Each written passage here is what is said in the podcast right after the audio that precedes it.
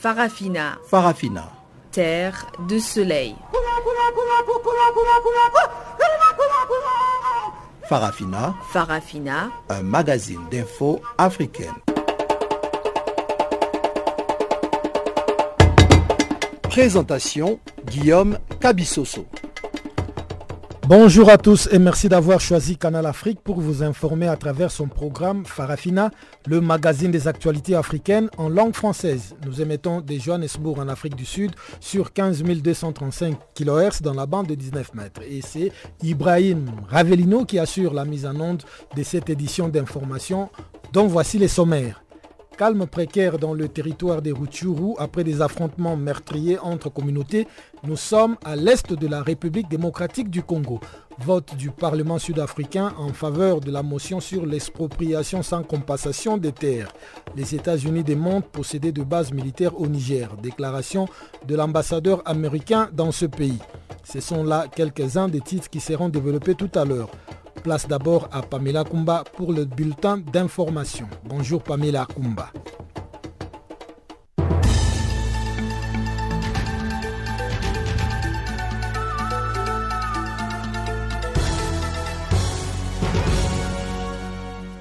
Merci Guillaume et bonjour à tous. Commençons par le dossier bien mal acquis. La Guinée équatoriale a obtenu la récusation des magistrats en Suisse. Un procureur genevois ne se serait pas montré assez neutre lorsqu'il évoque des yachts de luxe financés par le ministère de la Défense de Guinée équatoriale, mais exclusivement utilisés par le fils du président, Teodoro Obiangema.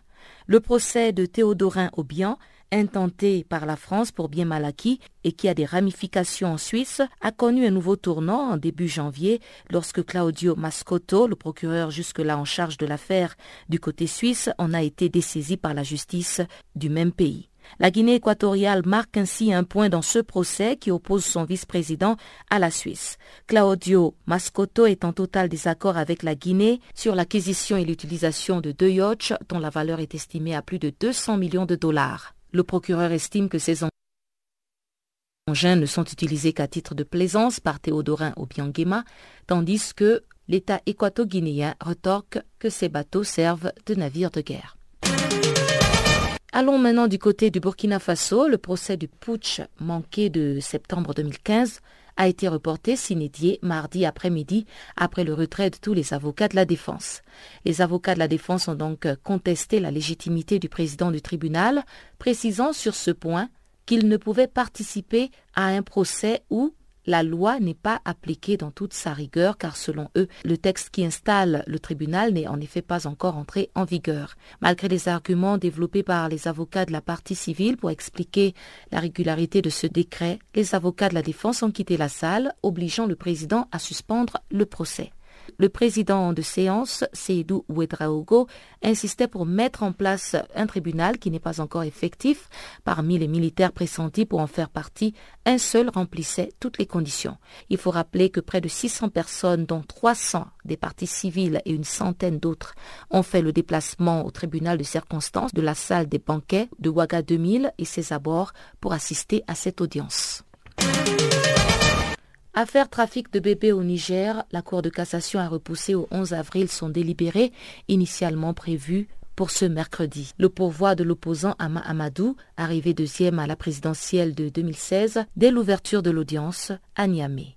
La Cour a donc donné acte à Maître Soulé, l'avocat d'Ama Amadou, de l'exception d'inconstitutionnalité et prorogé le délibéré au 11 avril.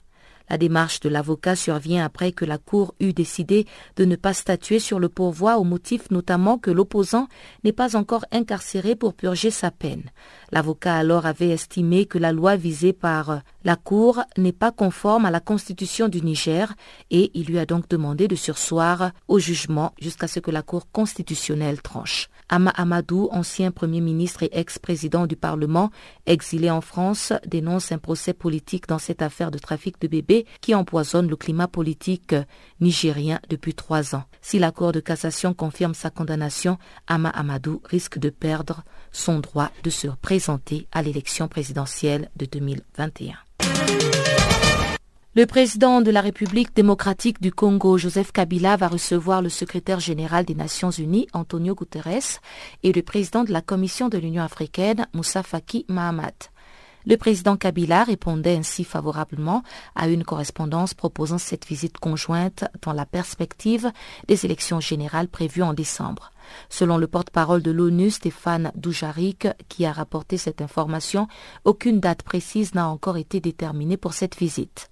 Il faut rappeler fin octobre 2017 que l'ambassadrice américaine à l'ONU, Nikki Haley, s'était rendue en République démocratique du Congo pour demander au président Kabila que des élections soient fixées au plus vite dans son pays. La date retenue pour les scrutins est le 23 décembre, mais l'incertitude demeure au vu de l'instabilité politique et sécuritaire qui règne dans le pays et le refus du président Joseph Kabila de renoncer formellement à briguer un énième mandat. Et justement, l'Est de la République démocratique du Congo était encore le théâtre de violences meurtrières.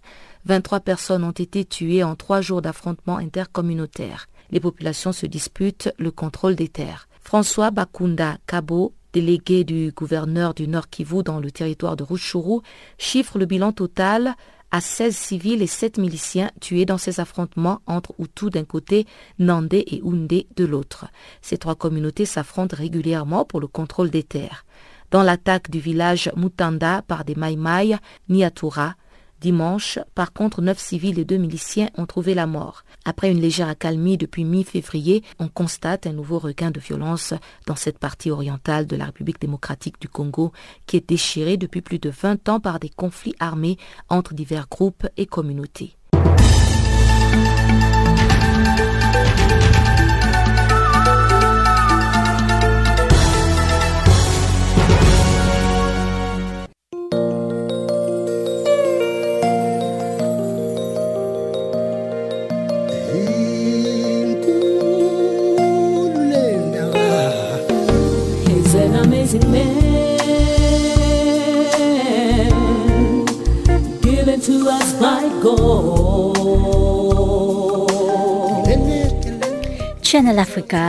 Écrivez-nous sur notre page Facebook Channel Africa.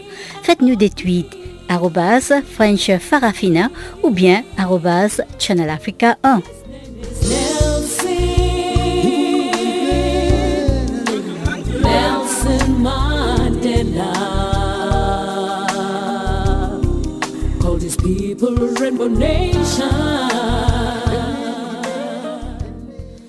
Bienvenue à tous à ce rendez-vous de notre magazine des actualités. Le calme reste toujours précaire au nord Kivu, à l'est de la République démocratique du Congo, où 23 personnes ont été tuées en trois jours d'affrontement entre communautés Nande, Hunde et Hutu dans le territoire des Rutshuru, théâtre des fréquentes violences meurtrières pour le contrôle des terres.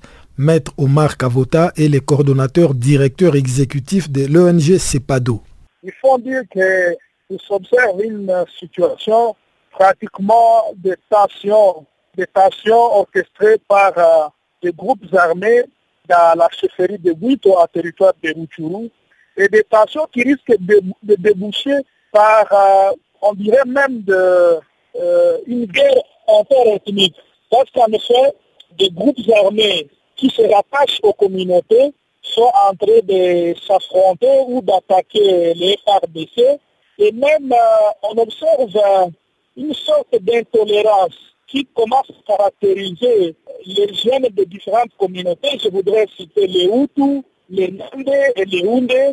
Et bref, ce sont des, des intolérances qui sont alimentées par l'activisme des groupes armés. Rien que dans l'intervalle de 10 jours, nous avons enregistré une vingtaine, plus d'une vingtaine de morts, des incendies de maisons et pratiquement, c'est dans le groupement de Mutanda, c'est dans le groupement de Tongo et, même dans le groupement Kanyabayonga, dans la chefferie de Buito, où, depuis les façons, il s'observe que les groupes armés Miatura, donc ceux des milices locales, les groupes Maïma Iman et essaient de s'affronter entre eux ou attaquent des villages et des civils sont tués. Nous avons déploré euh, dans, les dans les trois derniers jours, plus d'une dizaine de civils tués par ces, groupes armés à la suite des attaques des divers villes. Vous qui êtes de la société civile euh, dans cette partie de la République démocratique du Congo, quelle serait à la base de ces affrontements finalement? On parle des politiciens qui sont derrière ces troubles à quelques mois des élections en République démocratique du Congo. Avez-vous une analyse par rapport à cette résurgence de ces attaques? Bon, Il faut dire que beaucoup d'éléments entrent à jeu quant aux, origines ou aux causes à la base de, cette passion. Mais toujours est-il qu'il y a des tireurs de ficelles, effectivement, dans toutes les communautés. Mais ce qui vient exacerber la situation, c'est la présence des groupes armés. Parce qu'il faut noter que depuis un trimestre, des efforts avaient déjà été consentis par la MONUSCO, donc la mission des Nations Unies en République démocratique du Congo, et le gouvernement provincial pour euh, organiser des dialogues intercommunautaires, des dialogues qui avaient débouché par euh, des engagements au sein des communautés. Et on a réalisé que les communautés précitées commençaient à vivre les havre de la paix. Mais du coup, avec euh, des actes de, groupes armés, tout est parti pour le cas récent du kidnapping des humanitaires, des humanitaires membres de la communauté Nande, et ça c'était non loin de Nyanzale, en réaction à ce kidnapping des humanitaires membres de la communauté Nande, des jeunes gens, Hutu et Nande, se sont mis à incendier une centaine de maisons des membres de la communauté Hutu à Boalanda. Après ce défendu des maisons, les miliciens qui sont auteurs de, de kidnapping, donc de l'Ignatura, en représailles, ils sont venus aussi attaquer la population d'un village, Moutada. Selon vous, qu'est-ce qui a été déjà fait par les gouvernements ou plutôt qu'est-ce qui reste à faire pour euh, amener un semblant de paix dans cette région? Nous croyons que des efforts ont déjà été consentis quant au dialogue entre communautés. Mais nous disons que ce ne sont pas les communautés innocentes qui doivent imposer finalement la paix dans cette partie. Il s'observe que l'autorité de l'État n'est pas encore suffisamment consolidée.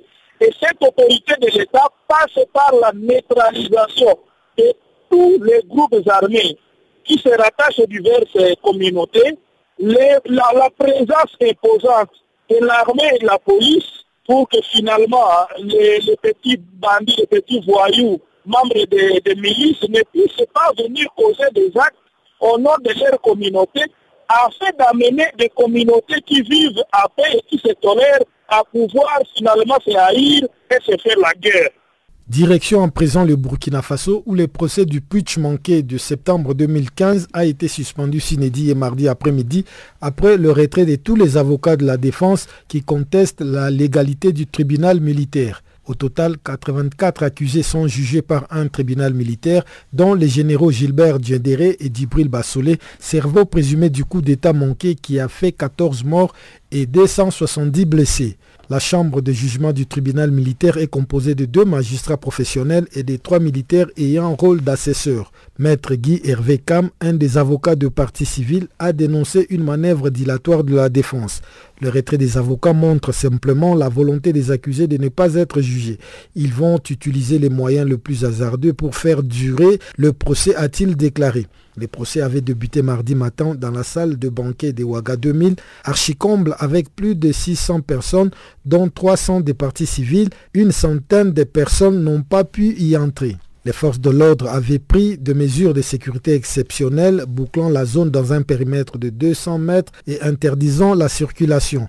Les autorités avaient aussi interdit tout appareil électronique, notamment les téléphones portables, à l'audience et même dans la zone de sécurité, y compris aux journalistes.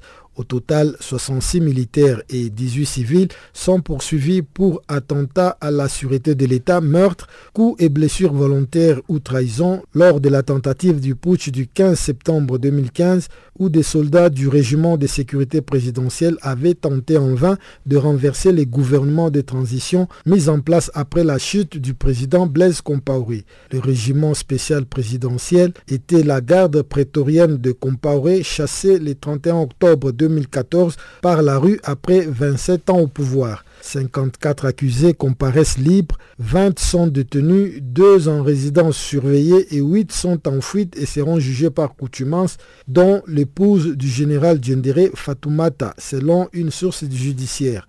Les accusés risquent tous des lourdes peines au terme de ces procès censés durer plusieurs mois. La lecture de l'ordonnance de plus de 15 000 pages va annoncer la couleur de ce procès. En Afrique du Sud, le Parlement a voté mardi en faveur de la motion sur l'expropriation des terres sans compensation. Cette motion a été déposée par les combattants de la liberté économique, le deuxième parti d'opposition dans le pays.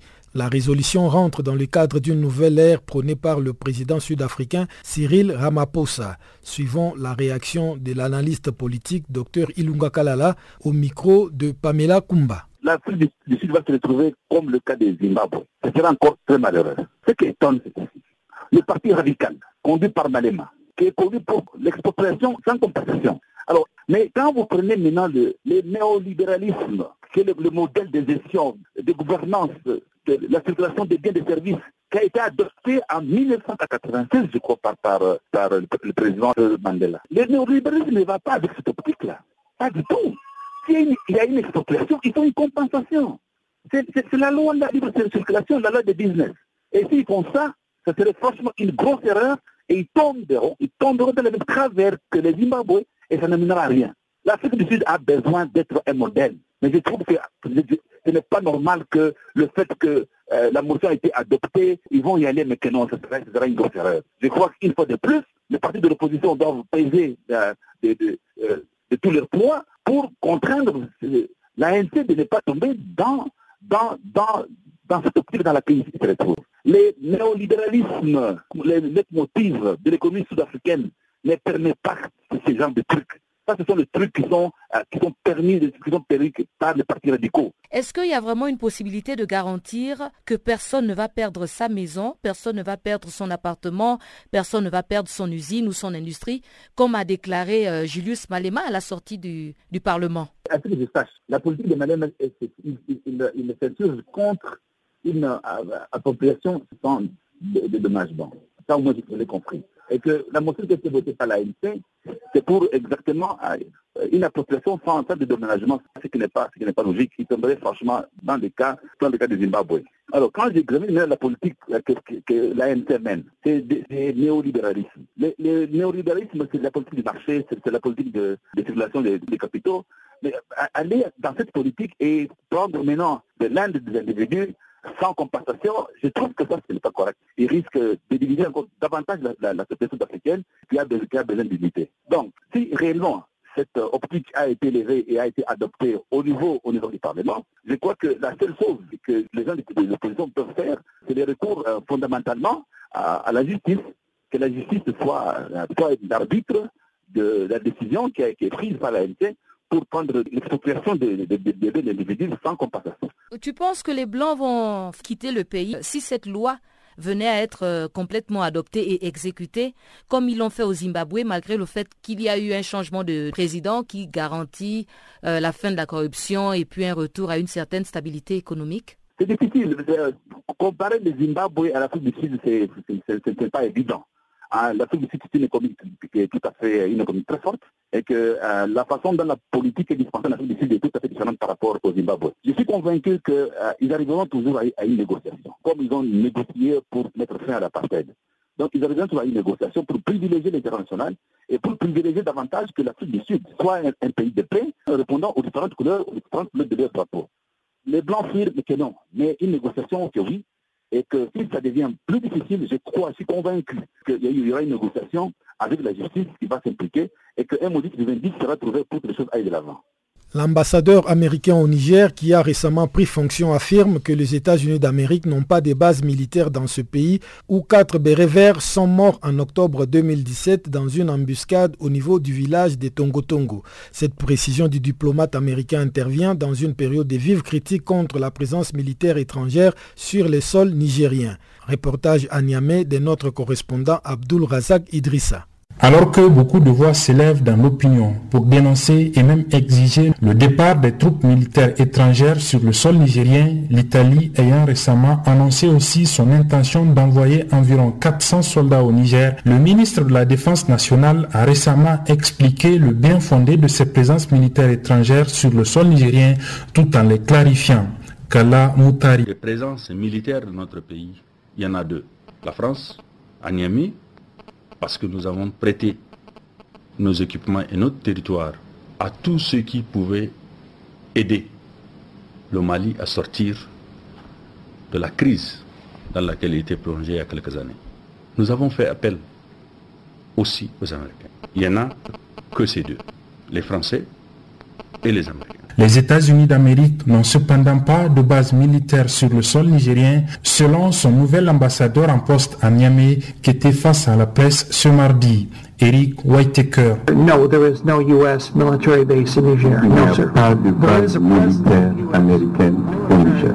Ils sont là en tant que troupes militaires pour la formation et l'assistance aux militaires nigériens et ils sont là temporairement. They're here on temporary duty assignments to perform that training. Le nombre de soldats américains au Niger est estimé à 800. En octobre 2017, quatre d'entre eux ont été tués dans une embuscade au niveau du village de Tongo Tongo, près de la frontière malienne. Les résultats de l'enquête sur les circonstances de la mort de ces quatre bérets verts, annoncés pour le mois de janvier dernier, sont toujours attendus. Sur la question, le diplomate américain répond ceci.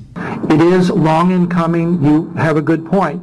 Les résultats de l'enquête sur ce qui s'est passé à Tongo Tongo tardent à sortir, mais vous ne pouvez pas comprendre combien ce rapport est long. C'est des milliers de pages. Et c'est compliqué, la procédure est compliquée. Il faut, après avoir fini l'investigation, quand les résultats sortiront, il faut, il y a une chaîne pour approuver ce rapport. Il faut aussi que les familles des victimes soient mises au parfum, etc. etc. Mais c'est en cours. Ça va venir très prochainement, ça sera euh, public.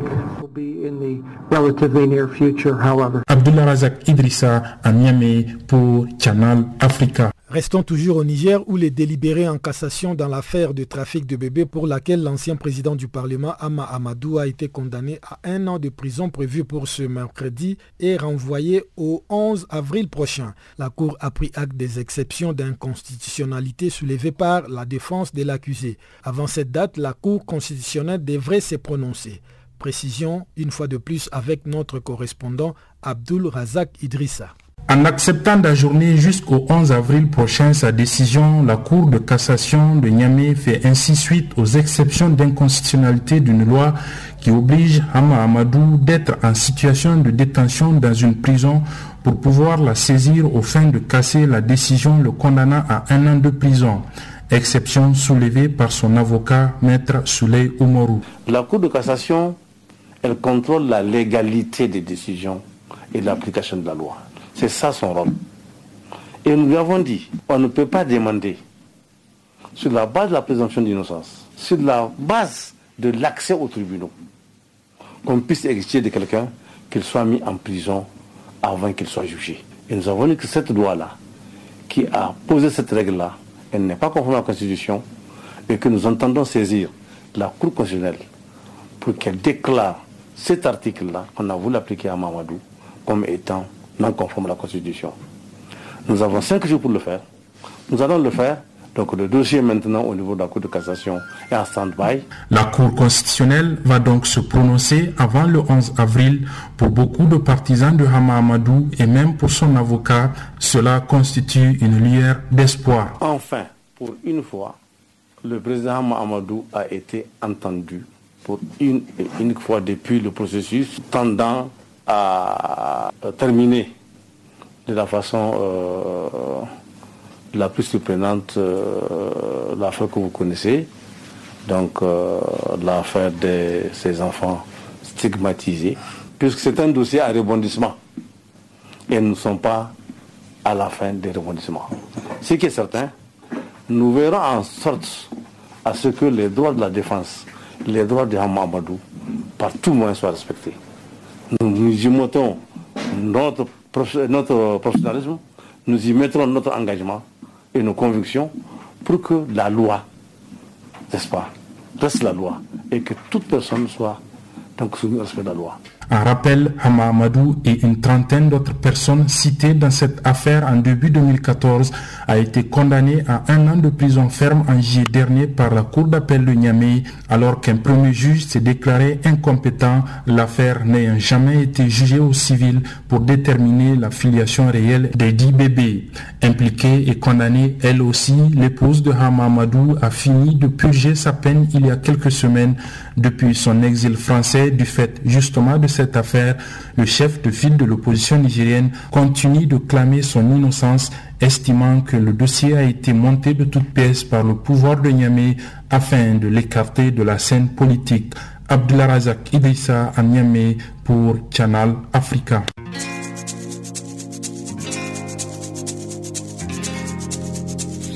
Vous écoutez Farafina, un programme en français sur Canal Afrique émettant de Johannesburg. Pour vos réactions à nos émissions, écrivez-nous soit à l'adresse électronique suivante farafina.channelafrica en un seul ou envoyez-nous un SMS au numéro qui suit 00 27 833 81 56 59.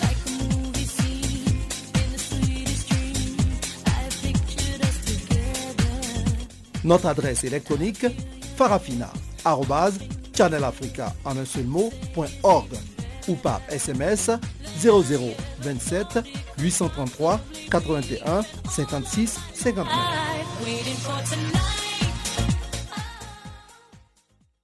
Pour ceux qui viennent de se joindre à nous, je rappelle que vous êtes à l'écoute de Farafina, le magazine des actualités africaines en langue française sur Canal Afrique.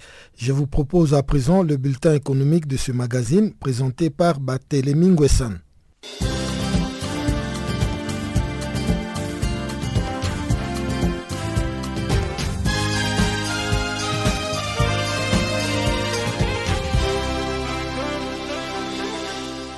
Bonjour Guillaume, bonjour et bienvenue à tous. Commençons notre bulletin de l'économie en Afrique du Sud.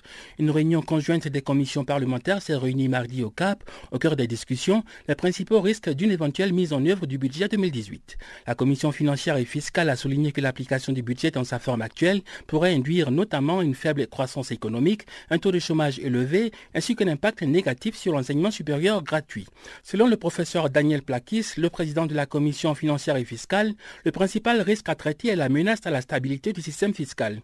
Younes Karim, le député du parti au pouvoir, l'ANC, et président du comité permanent des finances au Parlement, a convenu que l'on devrait examiner ce qui peut être fait pour réduire les effets de l'augmentation de la TVA sur les travailleurs pauvres et à faible revenu. La commission financière et fiscale considère que les mesures proposées dans le budget de 2018 ne sont pas nécessairement favorables à la croissance. Il s'agit plutôt des mesures nécessaires pour consolider d'abord le plan fiscal avant une croissance réelle de l'économie.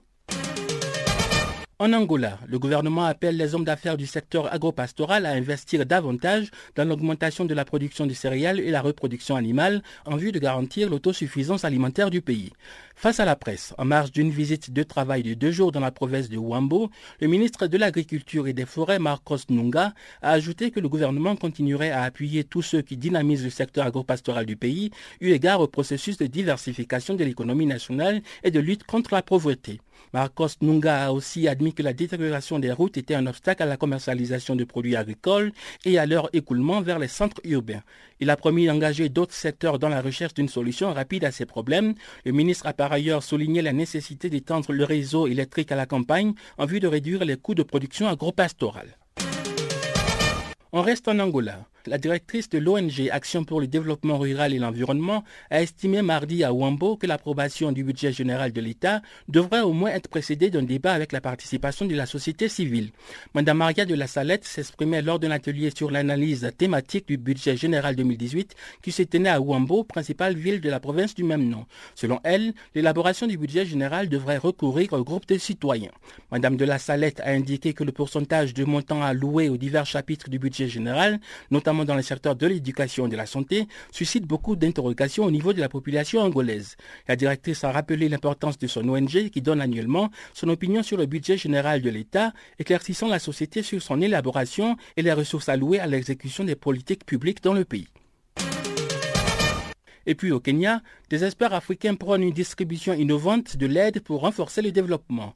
Réunis à Nairobi à l'occasion du sommet africain dénommé Forum sur le développement international et l'aide, ces experts ont estimé mardi que les pays africains devraient explorer des mécanismes modernes technologiques, et cela dans le but de relever les défis pressants du continent, tels que la pauvreté, la faim, les maladies et les problèmes environnementaux. Le représentant de la FAO au Kenya, Gabriel Rugalema, a indiqué qu'exploiter les innovations tout en améliorant la bonne gouvernance est essentiel pour faire en sorte que l'aide extérieure atteigne les populations vulnérables d'Afrique. Pendant ce sommet de deux jours, les participants représentant les gouvernements, des agences multilatérales, le secteur industriel et des universités ont souligné qu'un changement était nécessaire pour promouvoir l'utilisation optimale des dons en Afrique. Enfin, à Libreville, le ministre d'État gabonais en charge des travaux publics Jean-Pierre Oyiba a conclu un accord avec la société d'exploitation du transgabonais, la CETRAG. Le contrat vise à mobiliser une enveloppe de 200 milliards de francs CFA pour réhabiliter le chemin de fer national. Outre M. Jean-Pierre Oyiba, le protocole d'accord a été signé par la ministre des Transports Estelle Londo et le directeur général de la CETRAG Patrick Class. L'accord rentre dans le cadre de l'avenant à la convention des concessions déjà signée et qui prévoit un programme d'investissement pour améliorer le niveau de service de la voie ferrée. Gabonais s'est engagé à investir 61 milliards de francs CFA. Le reste du financement sera apporté par la CITRAG. L'engagement de l'État porte sur la réhabilitation des infrastructures de base. Les travaux débuteront début mars prochain et s'achèveront en 2023. Le chemin de fer gabonais long de 650 km a été inauguré au début des années 90. Il sert à transporter notamment le bois et les minerais de manganèse entre la ville de Moanda et le port d'Owendo dans la périphérie de Libreville. En 2017, la CITRAG a transporté 4 millions de tonnes de manganèse. Voilà, c'est la fin de ce bulletin de l'économie. Merci de nous avoir suivis.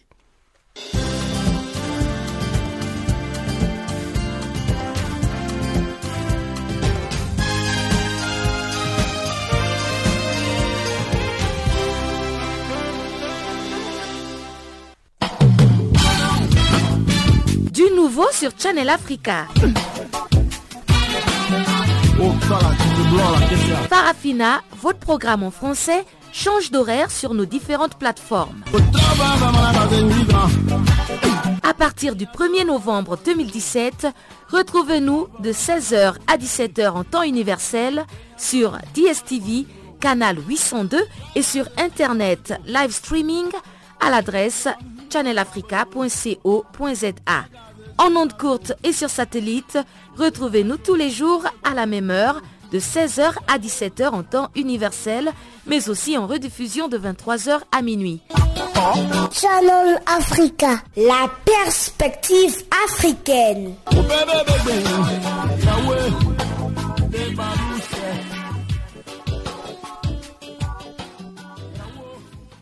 Ouvrons la deuxième partie de ce magazine des actualités par cette information de l'ONU qui a appelé à des financements urgents pour résoudre les crises humanitaires. La sous-secrétaire générale aux affaires humanitaires et coordonnatrice adjointe des secours d'urgence des Nations Unies a lancé l'appel mardi en Djamena. Elle entend ainsi répondre aux besoins humanitaires et de protection de 4,4 millions de personnes vulnérables au Tchad. C'est un dossier de Barthélémy Nguessan. La sous-secrétaire générale aux affaires humanitaires et coordonnatrice adjointe des secours d'urgence des Nations Unies est arrivée lundi au Tchad, troisième et dernière étape de sa tournée en Afrique centrale après la Centrafrique et le Cameroun. Après s'être rendue dans la région du lac Tchad, à la frontière du Nigeria et du Niger, Mme Ursula Muller a déclaré à la presse En me rendant dans les sites de déplacement, j'ai pu constater les conditions de vie difficiles et le manque de moyens de subsistance des communautés déplacées. La responsable des Nations Unies a souligné qu'il est inacceptable que les personnes qui ont tout perdu, notamment leurs biens, leurs moyens d'existence et bien souvent des membres de famille, continuent de vivre dans la peur et l'incertitude. Ils ont besoin de solutions durables, d'appui pour retrouver une vie digne et indépendante, a insisté Mme Ursula Muller. La crise du bassin du lac Tchad affecte près de 500 000 personnes dans cette région, y compris 137 000 déplacés qui sont particulièrement vulnérables. La fermeture de la frontière avec le Nigeria depuis les débuts de la crise en 2015 et l'application continue de mesures d'urgence ont également affecté les moyens d'existence des populations locales. La sous-secrétaire générale n'a pas manqué de souligner la solidarité des communautés hautes qui partagent le peu qu'elles ont avec les déplacés qui ont tout perdu. Selon elle, il est essentiel de renforcer les moyens d'existence de ces communautés qui sont les premières à fournir une assistance aux déplacés qui fuient la violence et l'insécurité. La crise dans la région du lac Tchad se déroule dans un contexte plus large de crise alimentaire et nutritionnelle récurrente, ainsi que de pauvreté dans tout le pays sahélien. Au Tchad, près de 4 millions de personnes ont besoin d'une aide alimentaire d'urgence, tandis que 200 000 enfants de moins de 5 ans risquent de mourir de malnutrition aiguë sévère. L'indice mondial de la fin de 2017 place d'ailleurs la nation du président Idriss Déby Itno en deuxième position des pays les plus affectés après la Centrafrique. Le rapport souligne l'extrême vulnérabilité de la population tchadienne face à la crise alimentaire qui s'accentue davantage en raison d'une crise économique et sociale profonde et des aléas agroclimatiques.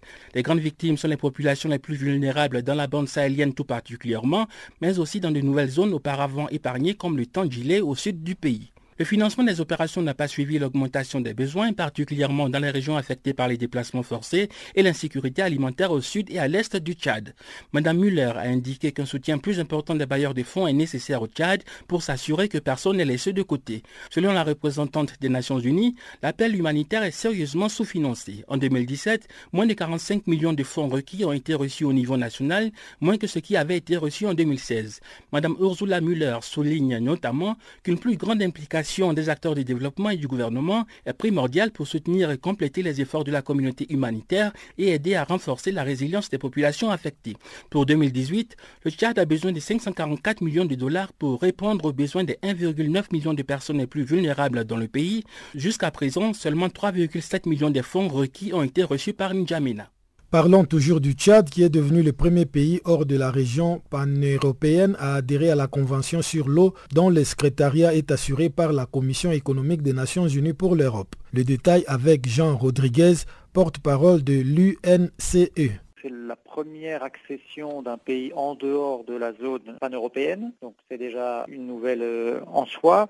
De l'intérêt de cette convention, qui a plus de 20 ans d'expérience très concrète pour aider les pays de la région à coopérer, même quand c'est difficile politiquement entre eux, à gérer au mieux et de manière durable les ressources conjointes en eau, et à anticiper sur les problématiques du changement climatique, du manque de ressources en eau ou de l'abondance, puisqu'on sait que le changement climatique a les deux facettes, euh, sécheresse d'un côté et éventuellement pluie trop abondante de l'autre et inondation.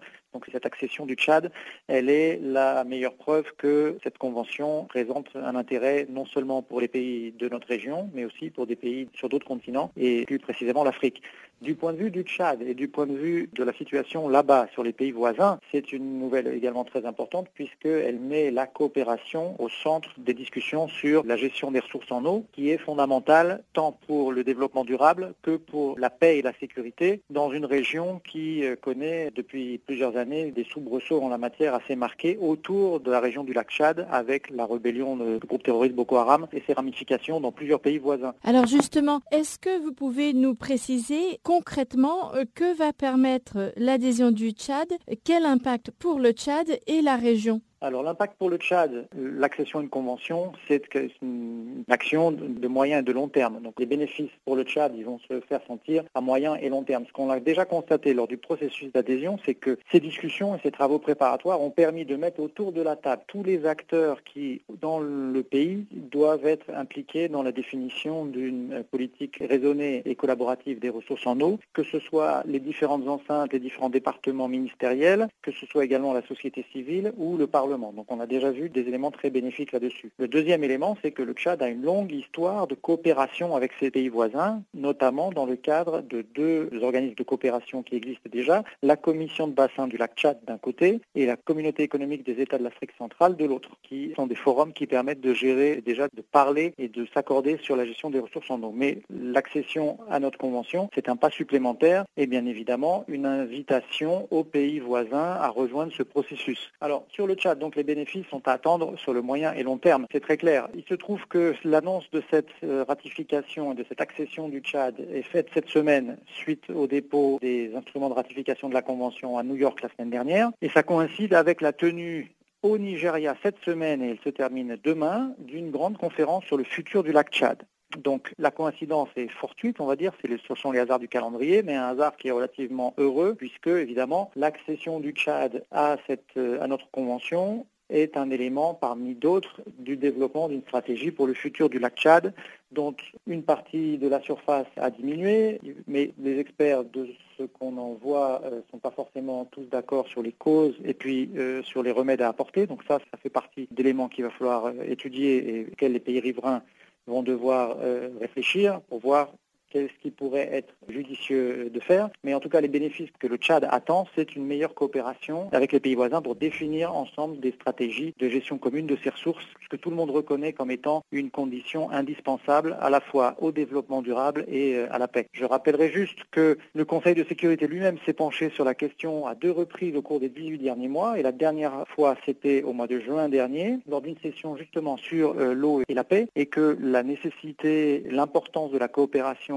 transfrontalière avait été largement soulignée lors de cette euh, session, notamment par le secrétaire général lui-même. Mais en quoi est-ce que l'adhésion à cette convention va encourager une coopération transfrontalière quand les autres pays riverains ne font pas partie justement de cette même convention?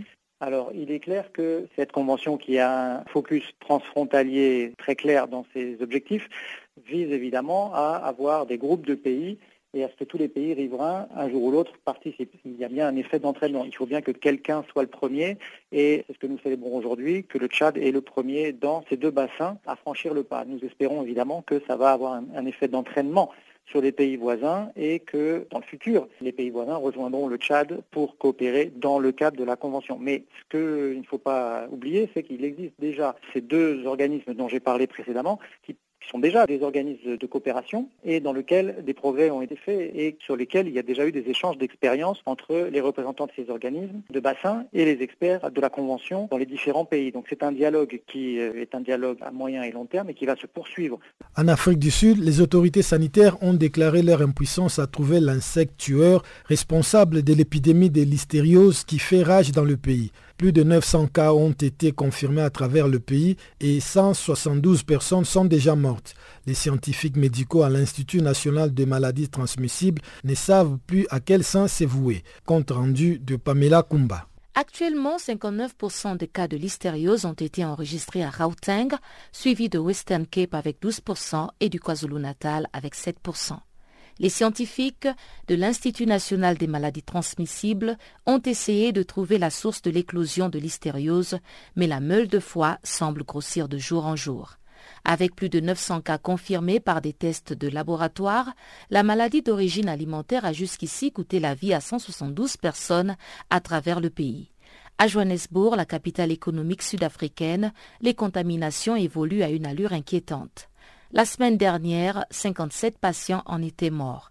Depuis la déclaration de l'épidémie, l'Institut national des maladies transmissibles s'est concentré sur le séquençage du génome entier des spécimens reçus du Service national des laboratoires de santé et des laboratoires privés afin de trouver la source de l'épidémie, mais sans succès. L'épidémie de l'hystériose est devenue le tueur silencieux de la nation arc-en-ciel et les chiffres continuent d'augmenter. C'est maintenant la course contre la montre pour l'équipe de scientifiques, de technologues et de captureurs de données qui cherchent à trouver la source qui est actuellement inconnue et incontrôlée. Le nom complet de la bactérie est Listeria monocytogène. Elle provoque des maladies d'origine alimentaire et la mort principale chez les individus à risque. Les femmes enceintes, les personnes de plus de 65 ans, les personnes atteintes de cancer qui prennent des médicaments pour supprimer leur système immunitaire et celles qui sont séropositives sont le plus touchées par la listériose. Le fait que le virus Listeria se trouve dans le sol, dans l'eau, dans la végétation et dans les excréments de certains animaux complique l'équation. Il peut contaminer une grande variété de types d'aliments, allant de la viande aux produits carnés, des produits laitiers aux produits frais et congelés et des produits prêts à manger associés à une incubation allant de 6 heures à 70 jours. Ce virus constitue le défi majeur pour tous les scientifiques sud-africains. En Afrique de l'Ouest, il est estimé que 700 000 personnes au moins sont apatrides et beaucoup plus sont estimées à risque d'apatridie. En 2015, la déclaration d'Abidjan a été adoptée par les 15 États membres de la communauté économique des États de l'Afrique de l'Ouest. Ils se sont engagés avec la campagne globale J'appartiens et d'autres efforts pour mettre fin à ces phénomènes dans leur région d'ici 2024. Quelles sont les raisons principales de l'apatridie et les efforts entrepris par les Hauts Commissariats des Nations Unies pour les réfugiés dans la région? Simplice Pandji, administrateur régional chargé du reporting au ICR à Dakar, nous fait le point de la situation au micro de Florence Westergaard. Il faut dire qu'en Afrique de l'Ouest, nous avons, euh, on estime à 700 000, n'est-ce pas, le nombre de personnes qui sont apatrides ou à risque d'être apatrides. Disons donc que c'est une estimation, comme je le dis, et c'est une situation qui est essentiellement liée aux lacunes des lois auxquelles sur la nationalité. Il y a aussi, bien sûr, des lacunes administratives qui empêchent, n'est-ce pas, des personnes d'établir la preuve de leur nationalité. Alors, euh, les lacunes dans les lois sur la nationalité, donc en Afrique de l'Ouest, ce sont des lois qui contiennent des éléments qui sont des fois discriminatoires, donc fondés sur le sexe, l'origine, des fois l'ethnie ou même la race. Et ce sont aussi des questions euh, de l'absence de, de garantie des lois pour les catégories de personnes vulnérables. Les enfants, par exemple, tels que les enfants qui sont trouvés. Imaginez par exemple que les enfants soient abandonnés dans des pays ou bien ils sont devenus des orphelins pour qu'il n'y a aucune information. Donc aucune information n'est disponible sur leur lieu de naissance. Et donc en l'absence de dispositions relatives à la nationalité, ces enfants se trouvent bien sûr à patrie. Donc voici un peu ces différents euh, éléments au niveau, n'est-ce pas, de l'Afrique de l'Ouest. Donc 2024, euh, c'est donc bien sûr dans quelques années, mais qu'est-ce qui a été fait pour y, mettre fin justement? Alors en 2015, il faut juste se souvenir que euh, les États membres de la communauté économique des États de l'Afrique de l'Ouest ont confirmé leur appui à la campagne globale du HCR qu'on appelle IB, donc campagne d'appartient, qui avait pour objectif de mettre fin à la patrie et donc euh, d'ici 2024. Donc ces États se sont engagés à mettre fin à ce phénomène dans la région. C'est ainsi qu'est née la déclaration d'Abidjan qui a été signée donc le 25 février 2015. Et dans la déclaration d'Abidjan, il y a 26 engagements que les États ont pris. Et donc, euh, ces engagements soulignent la nécessité pour euh, les différents États d'assurer que toutes les personnes, n'est-ce pas, dans la région aient accès à une nationalité. C'est cela la déclaration d'Abidjan. Donc, trois ans après, il y a des efforts, n'est-ce pas, qui ont été faits. Il faut aussi avoir à l'esprit qu'en mai 2017, donc l'année dernière, l'Afrique de l'Ouest a été la première région au monde à adopter ce qu'on a appelé un plan d'action qui est contraignant, donc euh, le plan d'action de Banjul, par lequel les États membres de la CDAO s'étaient engagés également à mettre fin à la patrie. Donc dans ce contexte, les États ont aussi pris l'engagement d'appuyer, l'adoption d'un projet de protocole à la Charte africaine des droits de l'homme et des peuples sur le droit à la nationalité et donc l'éradication de la patrie, n'est-ce pas, en Afrique d'ici 2024. Donc voici un peu ce qui est fait au niveau donc, de la région pour euh, arriver, n'est-ce pas, à cet objectif. Et donc, bien sûr, ça rentre aussi dans les progrès qui ont été enregistrés. Euh, est-ce que vous avez d'autres exemples de progrès euh, et où exactement? Des progrès ont également été enregistrés. Par exemple, il y a cinq pays ont officiellement adopté, n'est-ce pas, des plans d'action nationaux pour l'éradication de la patrie. Chez nous, c'est important. Et sept pays, en même temps, ont également initié des réformes législatives, ce qui est très important parce que, comme je l'ai dit tantôt, la question de la patrie est des fois liée à la question, n'est-ce pas, euh, des lois qui ne sont pas fondamentalement en cohérence avec les lois internationales, donc qui privent certaines personnes de nationalité. Donc, sept pays ont également initié des réformes législatives sur les questions de nationalité. Pour vous citer un exemple, en 2017, la Sierra Leone, par exemple, a amendé sa législation qui assure désormais l'égalité entre les sexes dans la transmission de la nationalité. Alors, également, 15 pays, alors 14 pays sur 15 dans la région ont officiellement désigné des points focaux sur les questions d'apatridie au sein de leur gouvernement et qui était, n'est-ce pas, la désignation des points focaux faisait partie des engagements clés de la déclaration d'Abidjan. Un autre exemple, c'est qu'en août 2017, le Burkina Faso, par exemple, a adhéré à la Convention de 1961 sur la réduction des cas d'apatridie. Donc cela porte à 12 désormais le nombre d'États de la région qui sont partis aux deux conventions internationales sur la patrie. Et récemment, en Côte d'Ivoire, 8000 personnes apatrides se sont vues remettre un certificat de nationalité donc au terme d'une procédure euh, spéciale des gouvernements. Donc voilà quelques progrès, n'est-ce pas, qui ont été enregistrés depuis donc la déclaration euh, d'Abidjan. Et donc, euh, dernière question, Monsieur Simplice Kompanji, quels sont encore les défis pour arriver justement à mettre fin à la patridie d'ici 2024 et quel est justement le travail du HCR euh, à ce sujet Le HCR travaille auprès des gouvernements en faisant, pas, des plaidoyers pour amener les États à modifier leurs lois, à les rendre conformes. Donc, améliorer les lois donc, sur la nationalité pour inclure donc des garanties, pour s'assurer que tout le monde a droit à une nationalité. Et donc, euh, sept pays de la région, je l'ai mentionné, ont commencé à réformer donc leur loi sur la nationalité. Et le HCR préconise bien sûr l'harmonisation de ces législations nationales aux normes internationales. Il est aussi important d'éliminer toutes les formes de discrimination sexuelle et raciale dans les lois sur la nationalité et aussi de s'assurer que les mesures de protection sont bien sûr en place pour prévenir la partie euh, pour les générations futures. Le donc également les États à adopter et à mettre en œuvre des plans d'action nationaux qui visent à éradiquer la patrie dans les pays, notamment en améliorant n'est-ce pas, les systèmes d'enregistrement des états civils, en collectant n'est-ce pas, des données quantitatives et aussi des données qualitatives sur les populations apatrides. Parce que ça aussi c'est un gap. Euh, il va falloir n'est-ce pas pouvoir corriger cela. Donc euh, une bonne identification aidera à garantir les différentes formes de protection sur les catégories d'individus qui sont les plus vulnérables. On avait parlé n'est-ce pas des enfants tout à l'heure. Alors voici les différents défis qui restent donc à relever et pour lesquels le travaille bien sûr auprès des gouvernements, n'est-ce pas, pour pouvoir euh, les relever.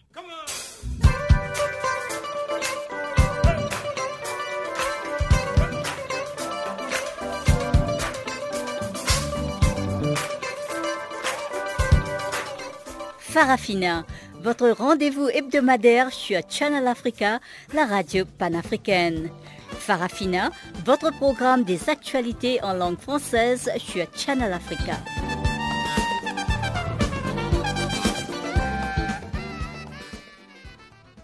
Nous sommes presque arrivés à la fin de ce magazine des actualités, mais avant de nous séparer, voici une fois de plus Barthélémy Nguesson qui va nous présenter cette fois-ci la page sportive de ce magazine des actualités.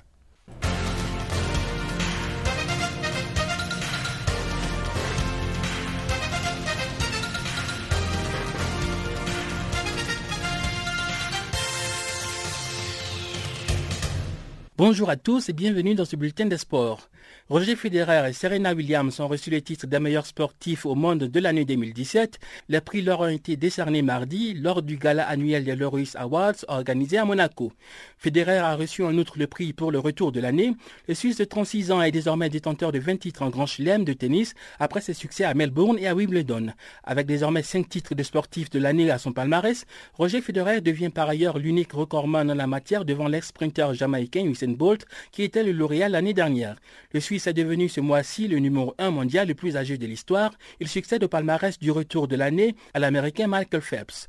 Marcel Hug a été désigné sportif handicapé de l'année. Le Suisse de 32 ans a décroché trois titres lors des mondiaux de 2017 d'athlétisme en fauteuil roulant avant de triompher lors du prestigieux marathon de New York. Chez les dames, la seule athlète africaine nominée Casper Semenya d'Afrique du Sud a été coiffée par Serena Williams. L'Américaine de 36 ans a été désignée sportive de l'année et ce pour la quatrième fois après 2003, 2010 et 2016. L'année dernière, Serena n'a joué que deux tournois dont l'Open d'Australie qu'elle a remporté fin janvier. Lauréate à trois reprises du prix Laureus en 2002, 2009 et 2015, Serena Williams succède cette année à sa compatriote la gymnaste Simone Biles. L'écurie de Formule 1 Mercedes, championne du monde des constructeurs et des pilotes avec Lewis Hamilton, a été désignée équipe de l'année 2017. Direction les Émirats arabes unis pour du tennis. Le Tunisien Malik Jaziri s'est qualifié mardi pour le deuxième tour des championnats de Dubaï.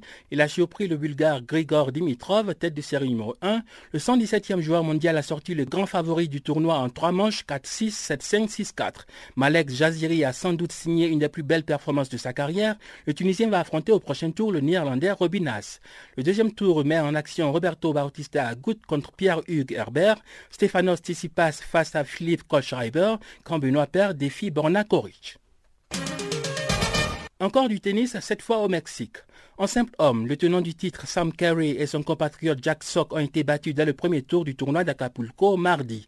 Carey est tombé face à l'Australien Matthew Ebden en 3-7, 6-3, 1-6, 7-6, tandis que Sock s'est incliné devant Ernesto Escobedo en deux manches 7-5, 7-6. Pas de problème en revanche pour Zverev qui a validé son ticket pour le prochain tour. L'Allemand s'est défait de Mackenzie McDonald 6-3, 7-5. L'Autrichien Dominique Thiem a battu difficilement Cameron Norrie en 6-3, 5-7, 7-5 après 2h24 minutes de jeu. Quant à Del Potro, il s'est facilement imposé face à Misha Zverev en 6-1, 6-2. En simple dame, Kristina Mladenovic s'est qualifiée pour le deuxième tour, mardi à Acapulco, au dépens d'Amandine S en 6-2, 6-2. Alizé Cornet a été battue par Rebecca Peterson en deux manches, 6-2, 6-4. Pauline Parmentier s'est inclinée au premier tour du tournoi devant la tête des séries numéro 1, l'américaine Sloane Stephens. Refermons nos pages de tennis en annonçant l'Open de Chouanet qui doit démarrer le jeudi à Pretoria, la capitale sud-africaine. La sixième édition du tournoi va prendre fin le dimanche 4 mars. Direction le Cameroun. La FIFA a annoncé mardi à Yaoundé la prolongation du mandat du comité de normalisation de la Fédération camerounaise de football. Initialement prévu pour prendre fin ce 28 février, le mandat de l'instance a été prorogé jusqu'au 31 août prochain. L'annonce a été faite mardi en conférence de presse par le directeur de développement Afrique-Caraïbes pour la FIFA. M. Véron Mosengo Omba a déclaré que la FIFA est fière du travail abattu par le comité de normalisation qui a tenu compte des contributions de tous les acteurs du football camerounais. Le comité de normalisation devra poursuivre la réécriture tests de la fédération et organiser de nouvelles élections fédérales. Des matchs amicaux de football sont annoncés. Dans le cadre de sa préparation pour le Mondial 2018 en Russie, le Portugal a confirmé mardi un match contre la Tunisie le 28 mai à Lisbonne. La bande à Ronaldo sera également face à l'Algérie le 7 juin. Les Aigles de Carthage devront livrer quatre autres matchs amicaux. Dès le mois de mars, la Tunisie va jouer contre l'Iran et le Costa Rica, respectivement le 23 à Tunis et le 27 à Nice en France. L'adversaire du match prévu pour le mois de mai n'est pas encore connu. Enfin, le 5 juin, les Tunisiens vont se mesurer à l'Espagne à Krasnodar en Russie. Dans le cadre des qualifications pour la Cannes 2019, le Kenya va livrer deux matchs amicaux le mois prochain, le 24 mars contre les Comores avant de défier la Gambie le 27. Les rencontres qui devraient se tenir à Nairobi vont servir de préparation pour le match contre le Ghana. Deux autres rencontres amicales vont se dérouler le 24 mars. La Mauritanie va accueillir la Guinée à Nouakchott quand le Kenya sera face aux Comores. Voilà, c'est la fin de ce bulletin de l'actualité sportive. Merci de nous avoir suivis.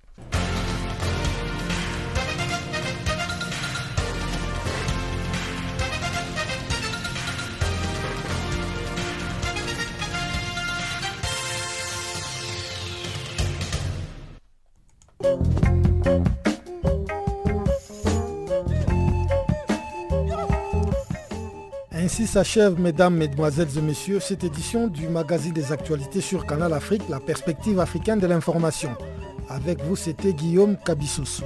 Mesdames, mesdemoiselles et messieurs, merci de votre aimable fidélité. Le prochain rendez-vous est pris pour demain, même heure, même fréquence. Au revoir.